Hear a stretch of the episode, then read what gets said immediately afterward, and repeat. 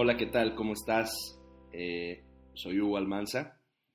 En esta ocasión, el episodio del día de hoy no es un sermón mío. En esta ocasión estoy compartiendo contigo un sermón de un buen amigo que se llama Marco González. Él estuvo con nosotros en la promesa este fin de semana y, y la verdad disfrutamos mucho el tenerlo a él y a Abril, su esposa, con nosotros. Es un tipo súper inteligente, súper buen conversador y un, un, buen amigo que tuve la oportunidad de conocerlo hace alrededor de cinco años. Y la verdad es que este fin de semana se dio la oportunidad de que nos acompañara celebrando el Día de la Familia. Entonces te dejo con Marco González. Disfruta este mensaje. Dios te bendiga.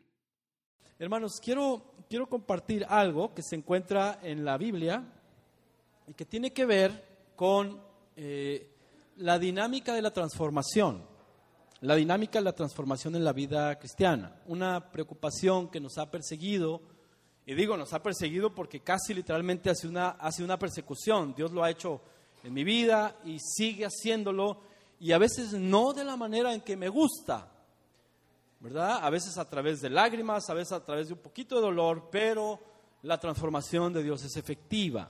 Entonces quiero hablar un poquito de eso, hermanos. Quiero hablar de las grandes posibilidades y la gran oportunidad que tenemos los creyentes, los que hemos depositado nuestra fe en Dios, de venir y encontrarnos con Él y encontrar y mover muchos recursos espirituales, emocionales, mentales, físicos en la dirección del crecimiento personal, del bienestar espiritual e integral.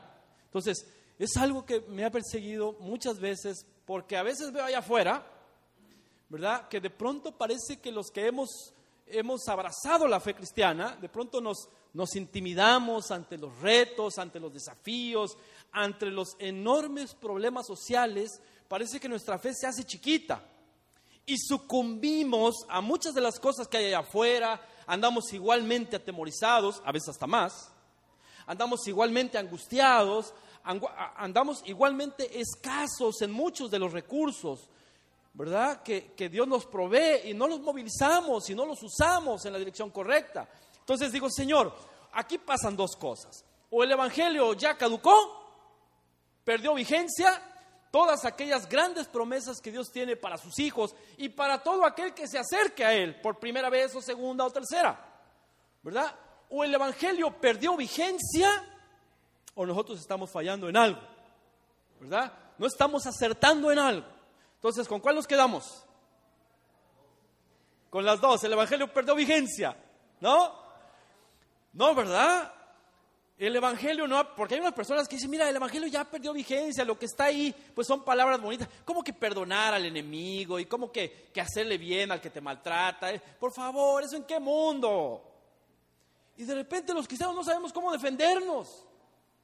Y también andamos ganchados emocionalmente, atorados con un resentimiento familiar, con un, con un rencor, con un pensamiento negativo que está constantemente en la mente de nosotros, etcétera, etcétera. Entonces, hermanos, realmente el Evangelio es efectivo y no ha perdido vigencia. Y es la oportunidad. Hace poquito, algunos días, hace algunas semanas, mi hijo, que está, eh, acaba de irse a la universidad, me dijo, pues en esa lucha, en esa búsqueda de que el Evangelio tenga vigencia para él, me dice, papá, ¿qué es el Evangelio realmente? ¿Es cantar? ¿Es aplaudir? ¿Es de la Biblia? ¿Es de la iglesia? Piensa antes de que me contestes, papá. Te he escuchado predicar muchas veces.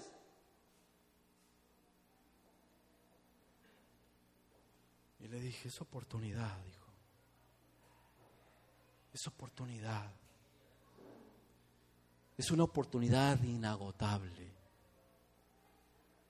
de cambiar, de ser mejor, de perdonar, de levantarte una y otra y otra y otra vez.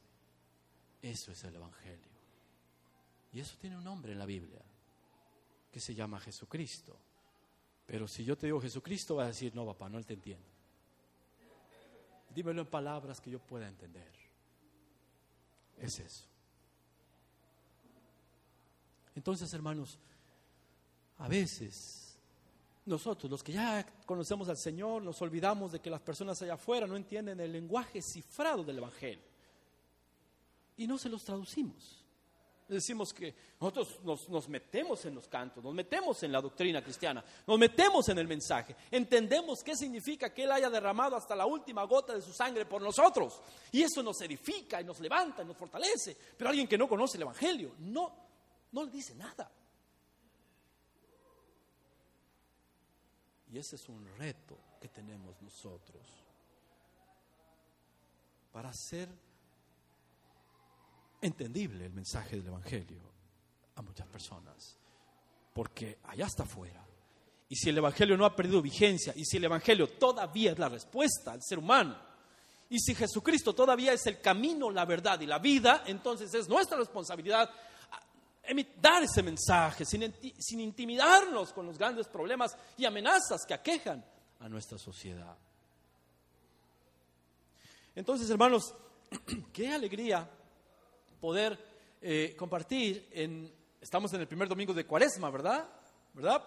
Digo, alguien dice, ay, pastores, que no somos, hermanos, la cuaresma es una, una época. Muy temprano los cristianos se dieron cuenta que, que, que, era necesario implementar recursos pedagógicos, recursos educativos, recursos didácticos, para que la fe tuviera creatividad, para que las personas pudiéramos repasar y volver a repasar de una manera y de otra los grandes temas, los grandes asuntos de la fe cristiana. Entonces, bueno, muy tempranamente pensaron en un calendario cristiano, dividido por fechas, que nos ayudara a enfatizar a repasar, a reaprender el mensaje del Evangelio. Entonces la cuaresma fue una época en el calendario cristiano, que son 40 días antes de, ¿verdad? Lo que conocemos de la Semana Santa, para renovarnos, para sacar todo aquello que nos está limitando en nuestra práctica cristiana, para ponernos a cuentas. perdón, para reconciliarnos con quien tengamos que reconciliarnos, para soltar definitivamente aquellas cosas que, ay Señor, a veces cuesta trabajo. Entonces, hermanos, quiero, quiero llevarlos a esa experiencia de reconocer en una mujer en Mateo capítulo 15. Vea su Biblia en capítulo 15.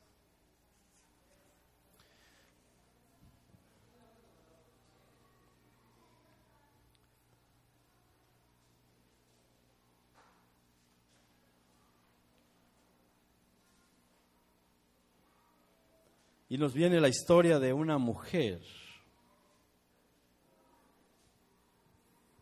que encontró en el Evangelio capítulo 15, versículo 21. Una gran oportunidad.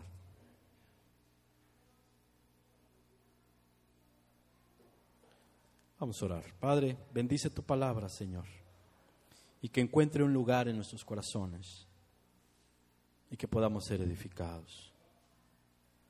Que tu Espíritu Santo trabaje con nosotros esta mañana. Amén.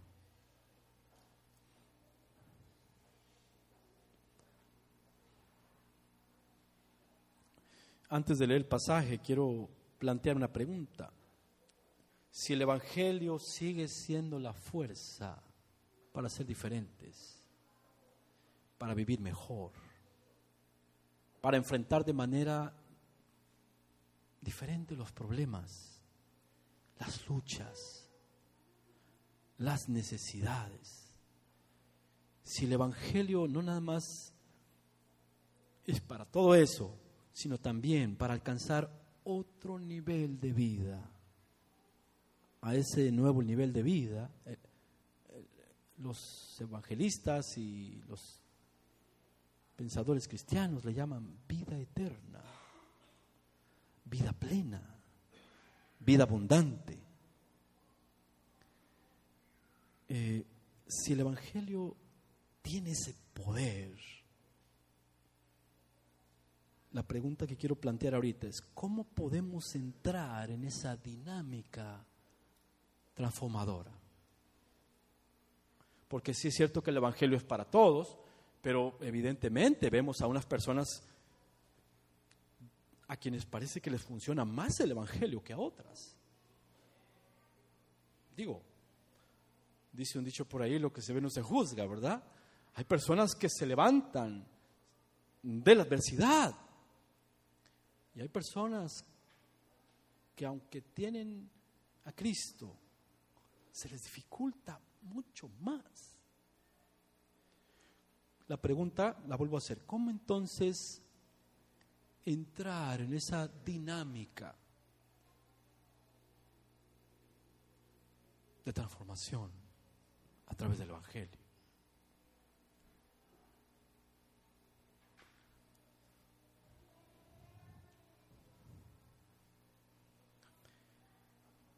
Y esta historia nos menciona algunos de esos, de esas formas de, de remover algunas de nuestras experiencias, hermanos. Fíjese lo que dice la Biblia. Es una historia que, que conocemos, algunos, probablemente algunos de los que están aquí no, a lo mejor los nuevos igual puedan haberla escuchado alguna vez. Pero quiero, quiero leerles esta historia de una persona que no estaba familiarizada con nada del Evangelio. Por lo menos un poquito de algunas cosas que había escuchado. Pero no era del círculo de Jesús, ni siquiera era del pueblo de Israel. Si acaso conoció las tradiciones de Israel y las creencias, pero no era parte de su vida de todos los días. Y esa mujer se acerca a Jesús y dice así el Mateo 15, 21, dice, saliendo Jesús de allí, se fue a la región de Tiro y de Sidón. Y he aquí una mujer cananea que había salido de aquella región, clamaba diciendo, Señor, hijo de David, ten misericordia de mí. Hermanos, una de las cosas importantes para poder acceder a esa dinámica de transformación es lo que en toda la Biblia el Señor nos dice que hagamos. Es volvernos a Él. Dar la vuelta. Ni siquiera tenemos que ir a buscarlo porque Dios no está perdido. Solamente dar la vuelta. ¿Dónde está Él? Este pasaje no dice que ella fue muy lejos y recorrió muchos kilómetros a buscar a Jesús. ¿Verdad que no? Ella dice que Jesús llegó ahí donde estaba ella. Pero ella se percató de su presencia. Se dio la vuelta. Y regresó a Jesús. Se dio la vuelta y dijo, Señor. Me llama mucho la atención lo que dice, Señor Hijo de David, ten misericordia de mí. Porque era una mujer cananea. Una mujer cananea toda su tradición religiosa es que tenían, eran politeístas, tenían muchos dioses, tenían a Baal, tenían a Cera y tenían otros dioses ahí. Pero esta mujer oye de Jesús, oye que está cerca y se vuelve. En el Antiguo Testamento, todo el mensaje de los profetas, el llamado profético más importante es volveos a mí. Y ese darnos la vuelta no nada más se aplica a aquel que está lejos del Señor o a aquella persona que no le ha abierto las puertas de su corazón al Señor, que también deberíamos hacerlo, sino aquellos que ya conociendo al Señor no están viviendo todos los alcances que ese conocimiento de Dios y ese Evangelio les puede dar, les puede proporcionar para aquellos cristianos que vivimos a veces apenitas. ¿Has escuchado esta frase? Oye, ando como automático, ando como en automático. O ando en modo de, ahora se dice, ¿verdad? Ando en modo de. Una manera de decir que no, no estamos en el mejor de nuestros momentos. explotando los recursos que Dios nos ha dado, sino que por alguna razón estamos viviendo limitadamente. Por alguna razón. Entonces, la primera cosa, hermanos, es volvernos a Dios. Dar la vuelta. Voltear. El Señor siempre ha estado ahí. Pero a veces no nos percatamos.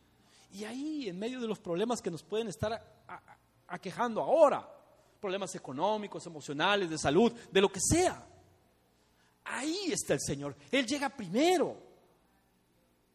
Él llega primero. A veces decimos, ¿dónde está el Señor? Ahí está.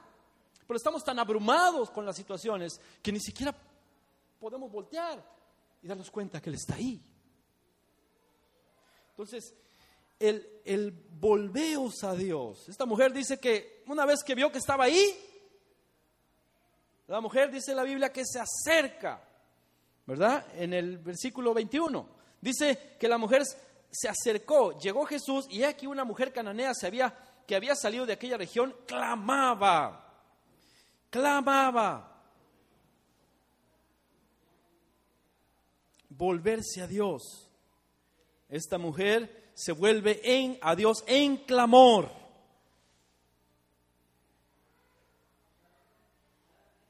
A veces, ¿por qué no nos volvemos a Dios? Por miedo, por resistencia, o por, por no saber cómo. Miedo a, pues a veces las experiencias del pasado nos, como dicen, nos curten, ¿verdad? Y nos, nos endurecen un poco la vida y el corazón. Y tenemos miedo a algo, no sé. Y no nos acercamos a Dios. Otra vez no se cree que Dios tenga el poder para liberarnos y para ayudarnos.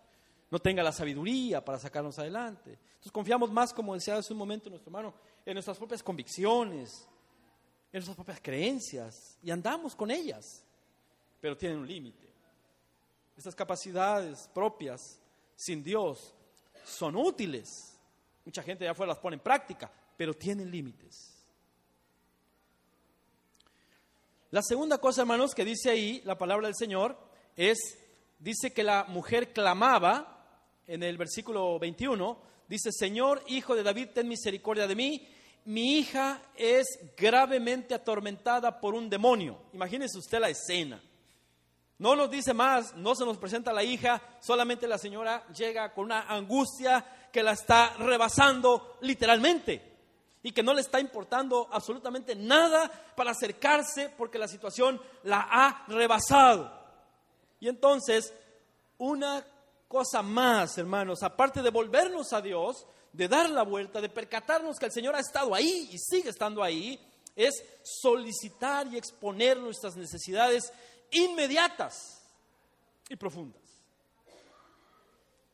A veces lo segundo no es tan, no es tan claro.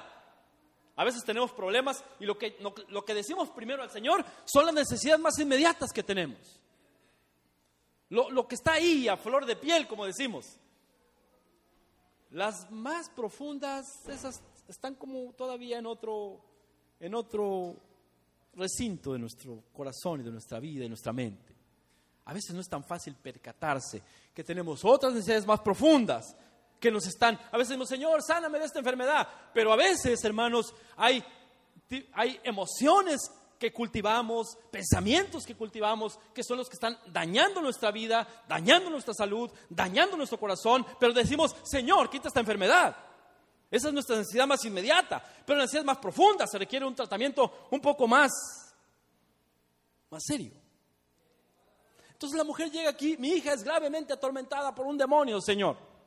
Entonces, hermanos, expon tu petición a Dios. Expon tu necesidad inmediata. Dile a Dios, Señor, esto me pasa en la casa, esto me pasa con mi esposo, con mis finanzas, esto me pasa con mis hijos, con mi esposa, esto me pasa con un familiar, con un tío, con mi papá, con mi mamá, con quien sea, con mis compañeros de trabajo, en mi trabajo. Tengo miedo a ser desempleado, tengo miedo a enfermarme. O sea, exponer la necesidad de manera inmediata, porque la mujer clamaba y le dice, eso.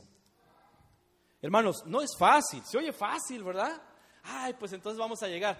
Mire, vivimos en una cultura de la autosuficiencia. Creemos que todo lo podemos.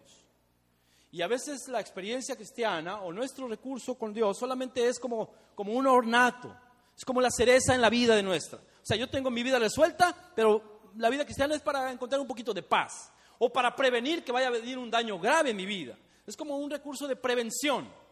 El Evangelio nunca intentó ser eso. Un recurso de prevención. En algunos lugares los papás cultivan, meten a sus hijos a la iglesia para prevenirlos de algo grave. Pero no porque están seguros que es la respuesta, donde sus hijos van a crecer van a avanzar, van a encontrar los mejores recursos para ser personas. Es solo para prevenirlos de tanta violencia, de las drogas y de muchas otras cosas más. ¿Usted cree que esa fue la intención de Dios al proveernos a Jesucristo?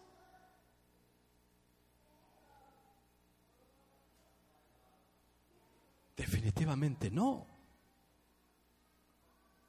Jesucristo es más que eso. Y esta señora nos lo está demostrando. Ella se acerca, la mujer cananea. ¿Dónde está el papá? ¿Quién sabe? Probablemente la mujer estaba sola. Era una cultura de mucha discriminación y de mucho de mucha violencia hacia las mujeres. No valía, no valía muy poquito. Pero esta mujer se acerca Entonces, reconocer nuestras limitaciones humanas, hermanas, hermanos y hermanas, amigos, no es fácil. Una cultura de autosuficiencia. Pero hay noticias que recibimos, problemas, sentimientos, necesidades que a veces nos rebasan. Que a veces nos rebasan a nosotros y a los demás. Porque a veces nos acercamos con algún amigo, algún familiar, oye, ayúdame. ¿Qué te digo? No sé, lo que estás viviendo me rebasa. Solo quiero que se siente que aquí estoy. Y tenemos que reconocer eso. Mire la angustia, es un ejemplo. ¿Quién ha vivido la angustia? Es terrible. No puedes conseguir el sueño, estás con los ojos así, estás con la mente se va llenando de cosas, etcétera, etcétera.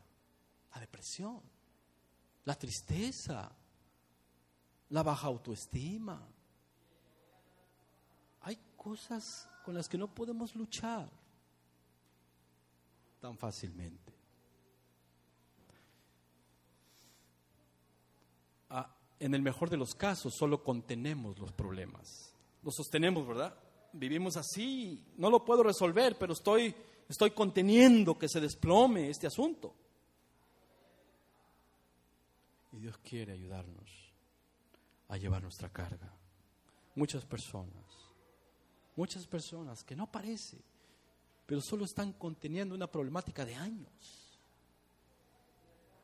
Contienen que algo no se venga abajo en su relación con sus hijos, en su vida personal, en el ejercicio de sus finanzas, en su negocio, en su propia vida, en su en muchas cosas. O nos recargamos tratando de sostener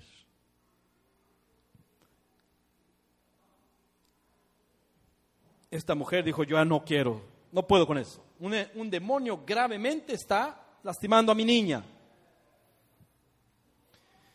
Entonces ya tenemos que se vuelve a Dios. La segunda es que solicita y expone su queja de manera inmediata, su necesidad, su necesidad inmediata. La tercera cosa, hermanos, es que sabe esperar. Fíjese lo que dice ahí. Dice el siguiente versículo, dice, pero Jesús no le respondió palabra. Jesús no le responde, no le dice nada. ¿Por qué? No sabemos. Pero podemos sospechar con lo que dice el resto del texto. Dice, entonces acercándose sus discípulos, le rogaron diciendo, ayúdeme a leer ahí, dice,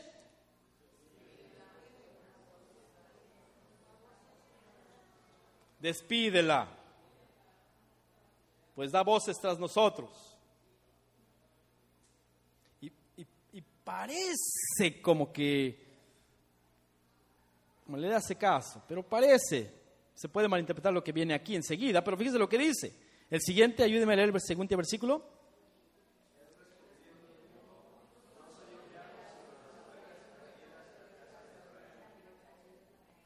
Entonces, la mujer está ahí con una necesidad profunda, está su hija siendo gravemente atormentada. Yo no sé qué signifique eso, puede ser que un demonio la estaba tirando al piso, puede ser alguna situación, pero era bastante grave que la estaba prácticamente rebasando y rebasando los recursos, muchos o pocos que tenía esta mujer. Y no solamente recursos materiales, económicos, recursos emocionales, recursos mentales, recursos físicos, pero la estaba rebasando. Y esta mujer está ahí y los discípulos fríos se acercan y le dicen, despídela. Y ella ahí, escuchando, escuchando, ¿qué están diciendo estas personas? Y Jesús le dice, bueno, es que no soy enviado, sino y la mujer oyendo, ni siquiera ellos están platicando, y la mujer oyendo eso.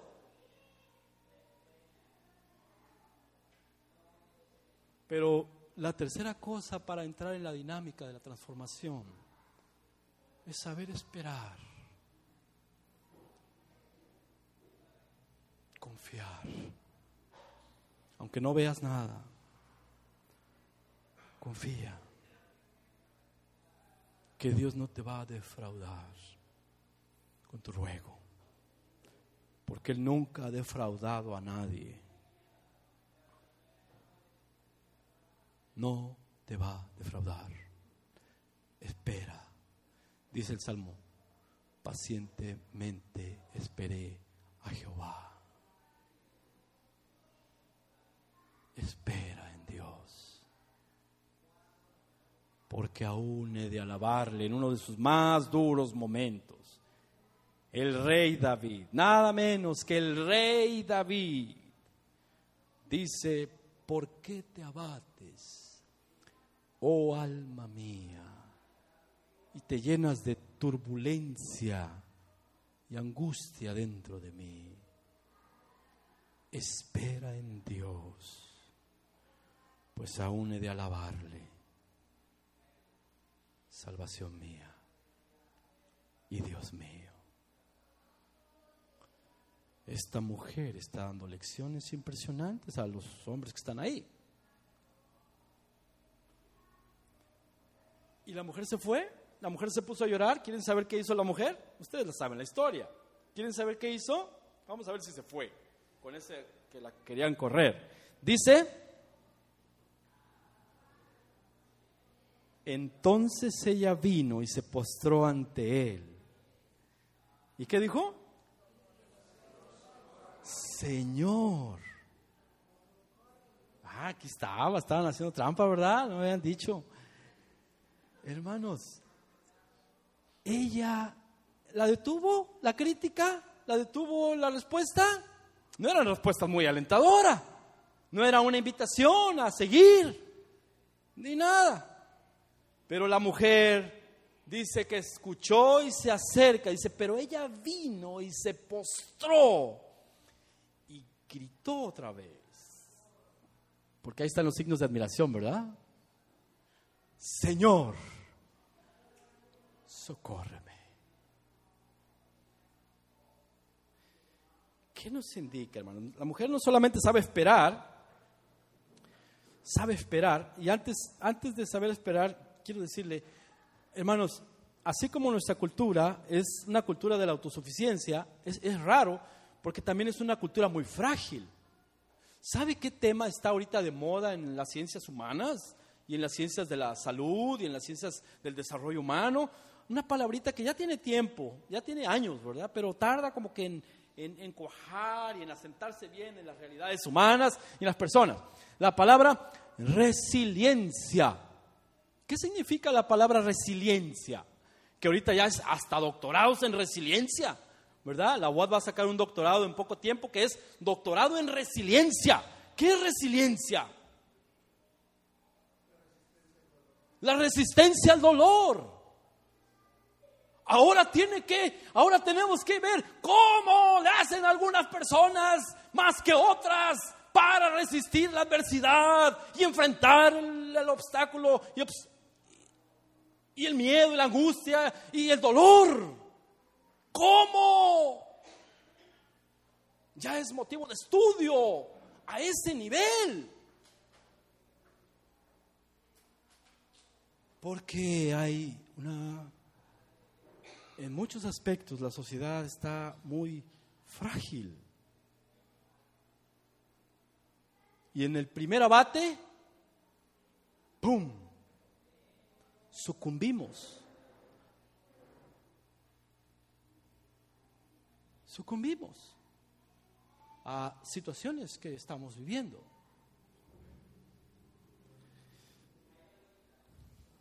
Decía un hermano en un estudio que estaba dando sobre el cultivo de las disciplinas espirituales, y una de esas disciplinas espirituales es ser generosos.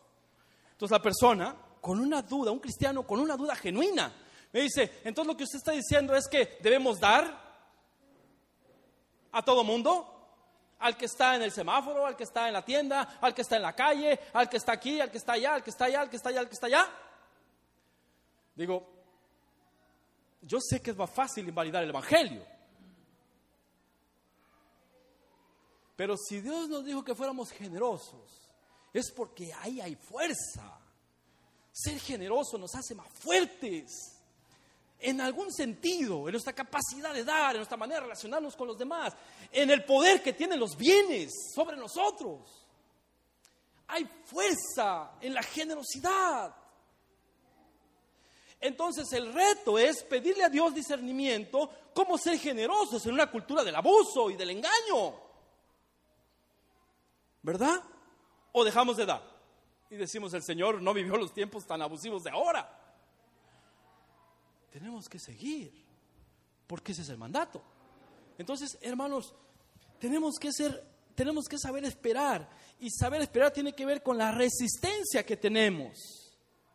¿verdad? Con la resistencia que tenemos para enfrentar la adversidad. ¿Qué está enfrentando la mujer? La adversidad de los discípulos, porque de alguna manera están rechazándola.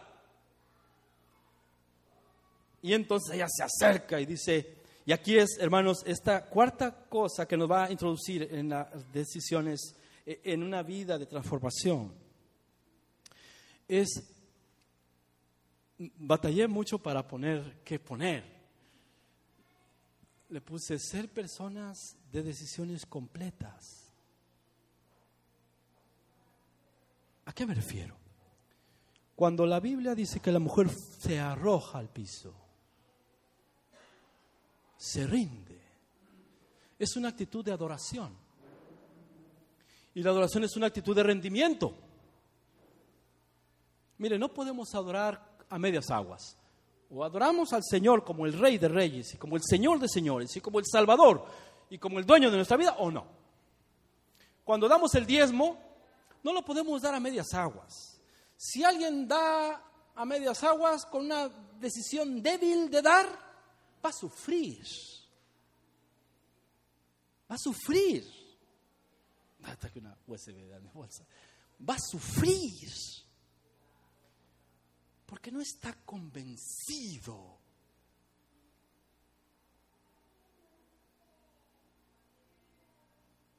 de ese cumplimiento, de ese acto de obediencia.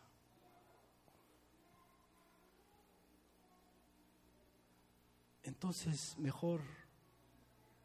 Pero esta mujer nos da un indicio,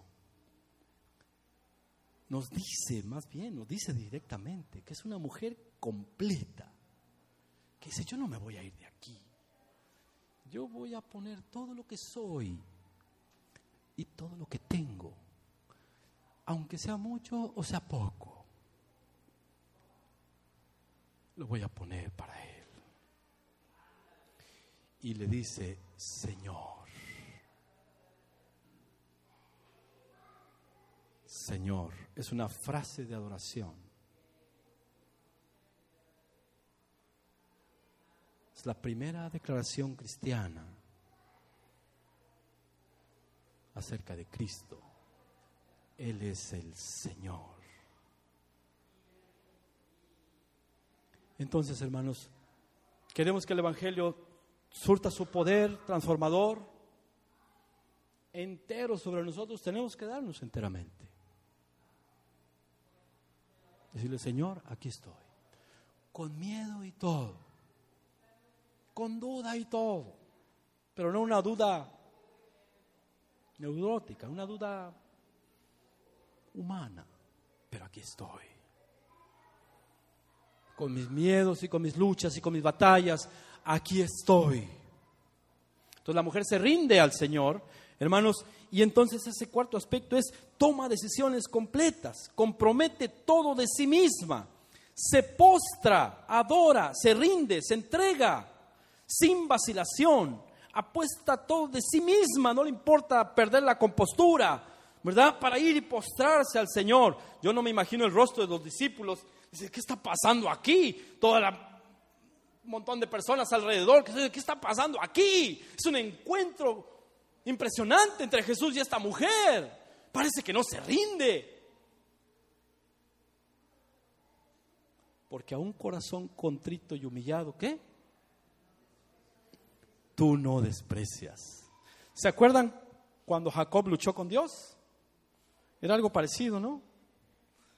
No te voy a dejar hasta que no me transformes porque he sido toda mi vida un mentiroso y un tranza y un embustero. Y Dios lo transformó. Sí, eso era Jacob, usted sabe. Todo el tiempo estaba tomando ventaja de los demás. Hasta que Dios lo acorraló. Y entonces tuvo que enfrentarse con él completamente. Dice que despachó chivas y vacas y familia y siervos y siervas y se quedó solo a luchar con Dios. Es lo mismo. Esta mujer está ahí, dice, se postra y toma una decisión firme. Y se postra delante de Dios. Si ella tuviera la idea de que Jesús era como un chamán, un milagrero, un curandero, ah, pues sáname ya. Y si no, ah, no quiero, ah, pues se va. No hay nada que rendir, no hay nada más que, obtener de Jesús, más que un milagro. Es todo lo que quiero. No quiero nada más, no quiero que mi vida sea transformada. Usted sabe que el milagro a algunos ha llegado, los ha llevado muy lejos hasta la transformación total de su vida. A otros no. Van y consumen el milagro de Jesús y se van y no vuelven a acordar del Señor para nada. Entonces, hermanos, y la quinta cosa y última, hermanos, para entrar en esa dinámica, no estática, esa dinámica de la transformación es entrar en un diálogo valiente, honesto y sincero sobre ti mismo. Más allá de tus necesidades inmediatas. Porque estas siempre están ahí. Esta mujer entra en un diálogo sincero, valiente y profundo, más allá de su propia necesidad.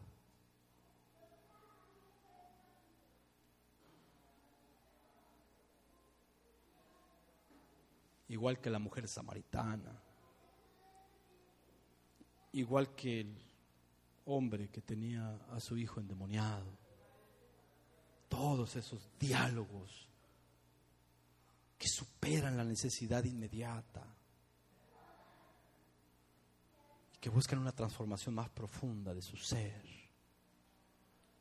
Esta mujer llega ahí. Y entonces empieza ese diálogo. Y dice ahí,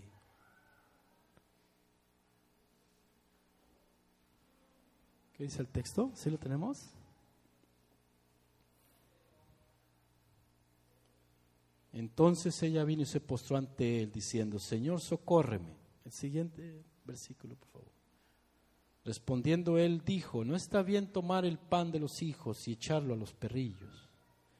El siguiente, y ella dijo, sí, Señor, pero aún los perrillos comen de las migajas que caen de la mesa de sus amos. Parece algo simple,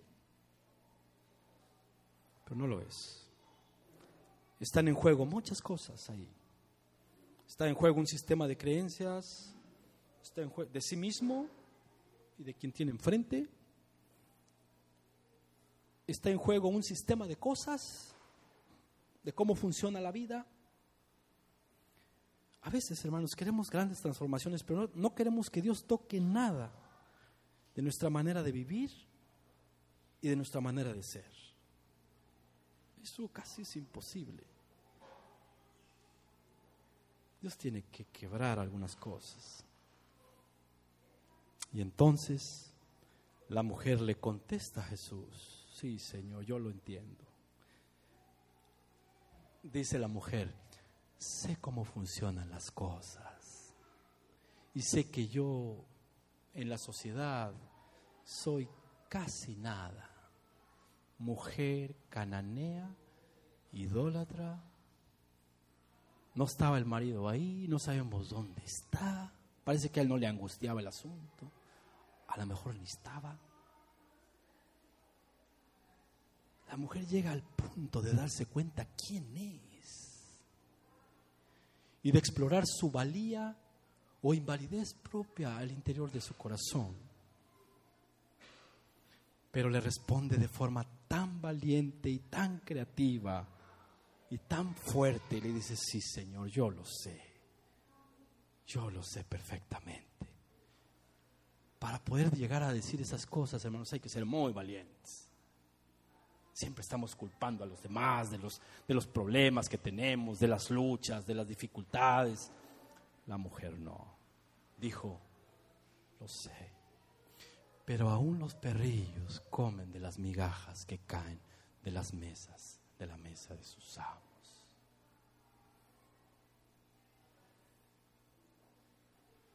Jesús voltea a ver a los discípulos.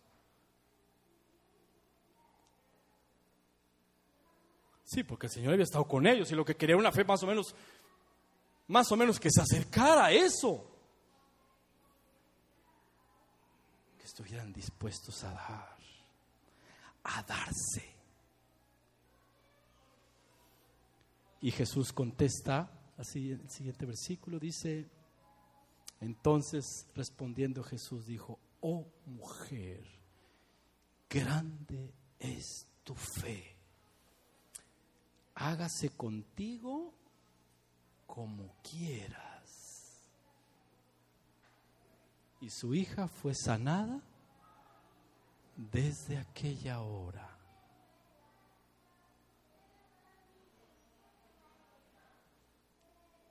El Evangelio, hermanos, no ha perdido vigencia. Sigue siendo la respuesta a cristianos y a no cristianos. Pero tenemos que entrar en esa dinámica no fácil, no sencilla, de la transformación constante. Quizá Dios ya sanó algunas cosas de nuestra vida y nuestro corazón, pero Dios quiere entrar a más adentro y seguir sanando, seguir sanando heridas que todavía están abiertas, seguir sanando sentimientos lastimados todavía, seguir arrancando ideas que se han infiltrado en nuestra cabeza y todavía no nos dejan ser libres y movernos libremente en el camino de Cristo, con todas las demandas del Evangelio. Y lo que debería ser algo fácil, porque el Señor dice, porque mi yugo es fácil y ligera mi carga, se convierte en un verdadero viacrucis. Ofrendar, orar, leer la Biblia, ir a la reunión, hablarle a otro de Cristo. Ah, es demasiado, es una demanda muy pesada. Porque no nos estamos moviendo con agilidad ahí, porque nos falta meternos en esa dinámica de la transformación. Percatarnos que está ahí darnos la vuelta. Hacer nuestra solicitud al Señor. Saber esperar. Abrirnos a un diálogo profundo. ¿Verdad? Pero antes del diálogo viene la decisión completa. Ser hombres y mujeres de decisiones completas. Y entrar en ese diálogo liberador. Donde se pone en juego nuestra nuestra teología, nuestro sistema de creencias, de la vida, de nosotros mismos, de los demás, de Dios, empieza a hacer una revolución en el interior. Y dice Señor, mujer,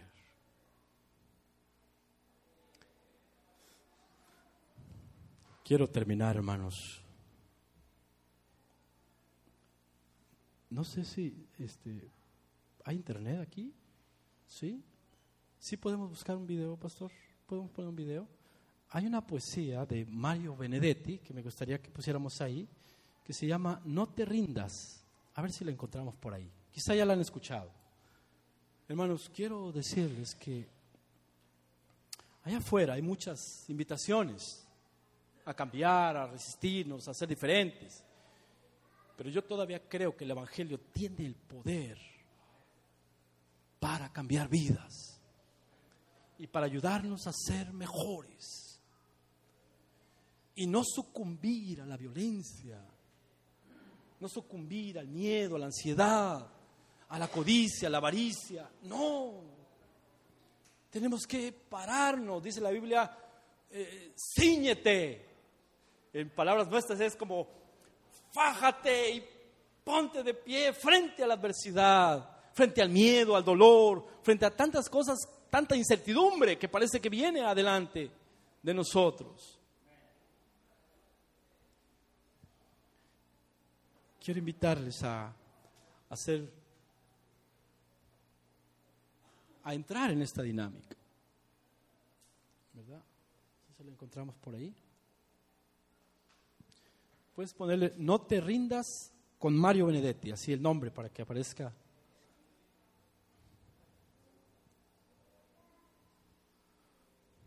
Esta mujer nos invita a eso, hermanos. Una mujer que parece que nadie daba mucho por ella en esa cultura y en esa sociedad. Triste no supimos ni su nombre, ni el nombre de su hija. Pero yo creo que la calidad de hija que vio, que creció al lado de esa mujer, quiero imaginarme, porque la Biblia no nos dice nada. Quiero imaginarme, hermanos, que fue una experiencia crecer al lado de una mujer como ella. Imagínense qué le contó ella a su hija cuando tuvo que contárselo.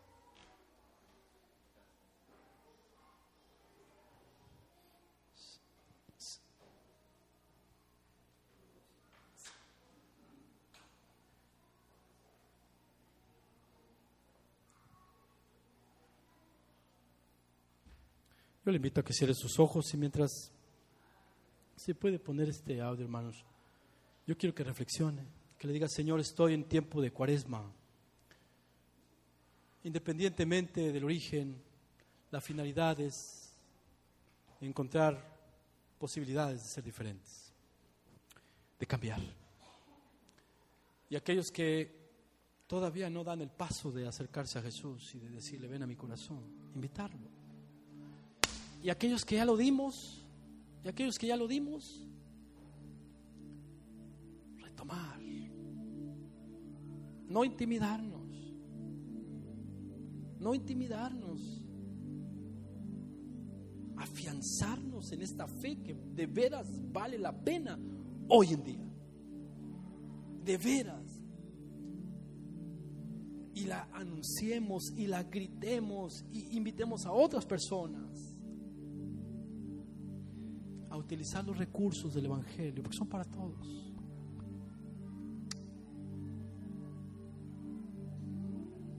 Vamos a cerrar nuestros ojos, vamos a orar. Padre, te damos muchas gracias.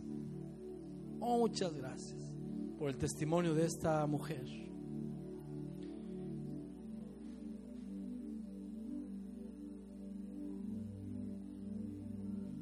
Gracias porque a través de su testimonio que quedó registrado en tu palabra, Señor, es que podemos aprender no solamente cómo enfrentar el dolor y la adversidad que nos puede causar a los padres o madres de familia o a las personas vivir una una sociedad con tantos desafíos, con tantos retos, con tantas situaciones tan frecuentes seguidas unas de otras. El futuro, la salud, el empleo, la economía, la moralidad, tantas cosas. Señor, ayúdanos a, a querer una nueva experiencia contigo.